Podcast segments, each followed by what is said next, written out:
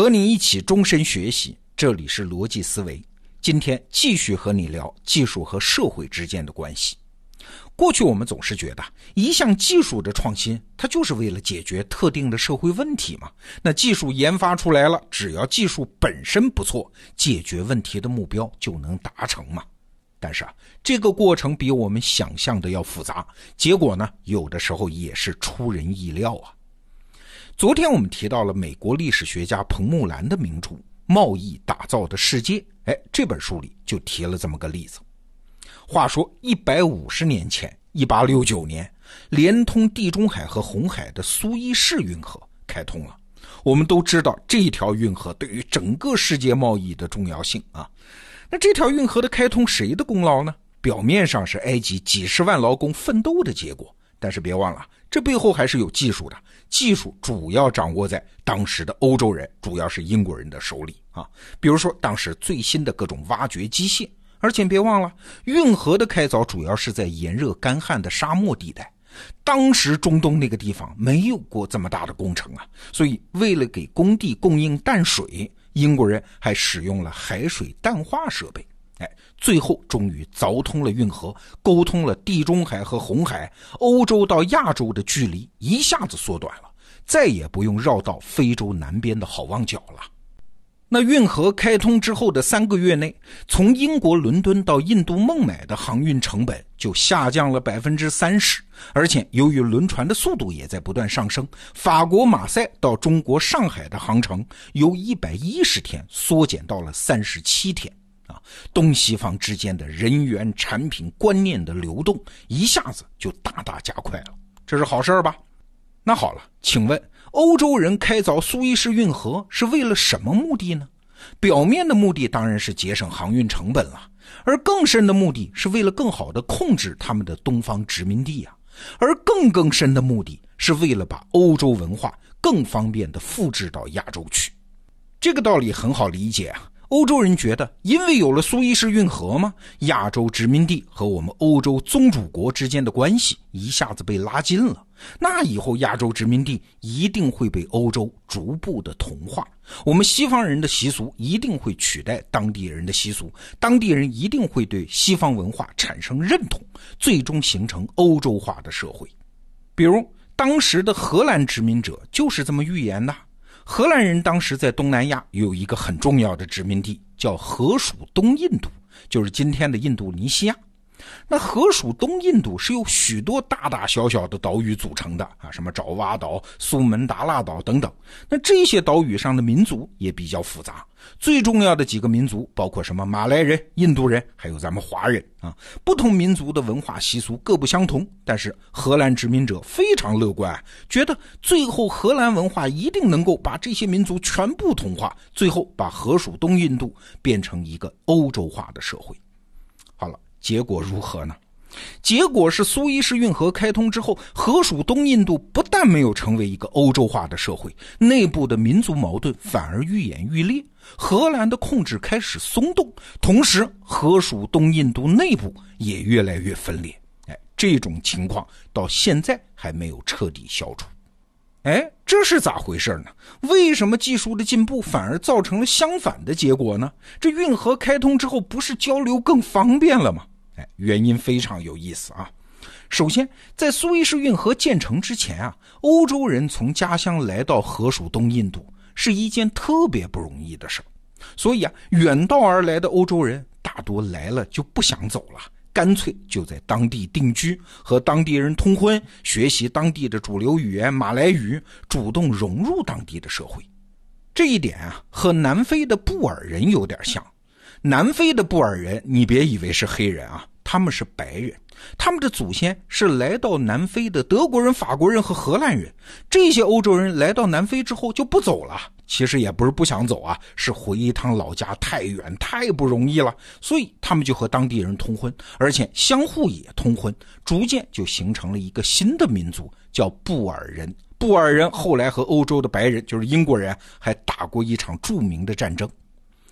那来到河属东印度的欧洲人，原本也是这样，也应该演化出这样一个结果啊！哎，苏伊士运河开通了嘛，后面的事情一切都变了。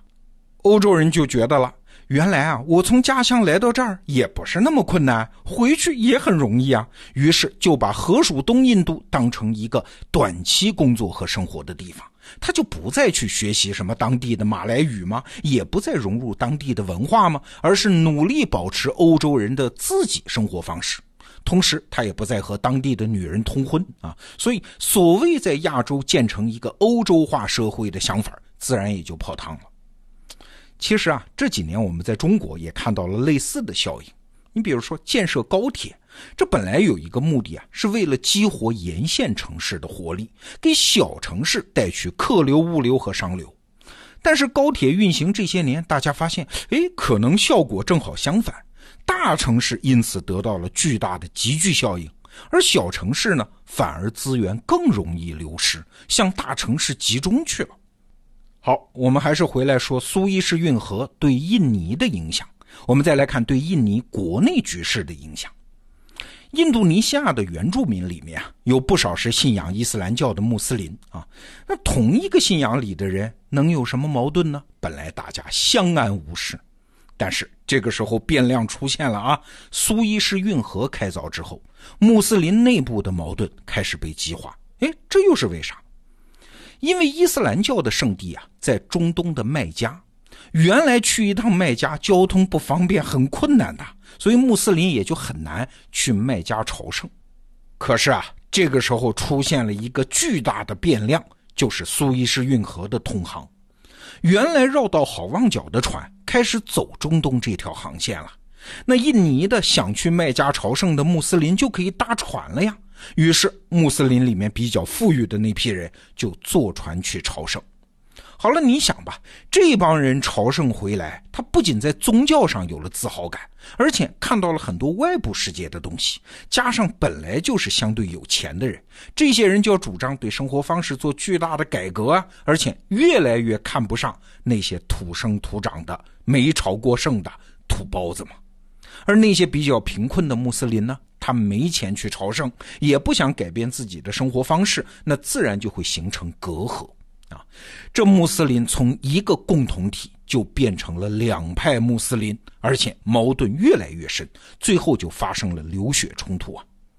一九六五年，大家应该听说过印尼发生了血腥的排华事件，实际上这个事件没有那么简单啊，其中还夹杂了两派穆斯林的矛盾，双方是大打出手。在书上看到的数字啊，导致五十万人死于非命。你看，一个技术手段刚开始是奔着一个目的去的，但是说到底呀，人类社会是一个复杂系统啊，技术只是提供了第一推动力，而这个第一推动力出去之后，会怎样扰乱原来的社会结构呢？社会上的其他因素会怎么回应这个第一推动力呢？哎其实刚开始的时候很难判断，甚至最后的结果是事与愿违。今天我们讲的这个案例啊，给了我们一个提醒啊，就是任何一项技术，你不仅要考虑它的直接使用，还要考虑在使用的过程中，在各种各样的现实的社会场景中，在复杂的社会交互中会发生什么。哎，最近我看到一个词儿叫“军工六性”。什么意思呢？就是生产一个军工产品，一定要关注的六个方面的基本要求，叫军工六性。你想，军工产品呢，那是战场上用的，这是最极端的社会交互环境。那对产品会有哪些要求呢？哎，如果让你想，你会提出哪六性呢？比较容易想到的是三条，就是可靠性、安全性、环境适应性。那还有啥？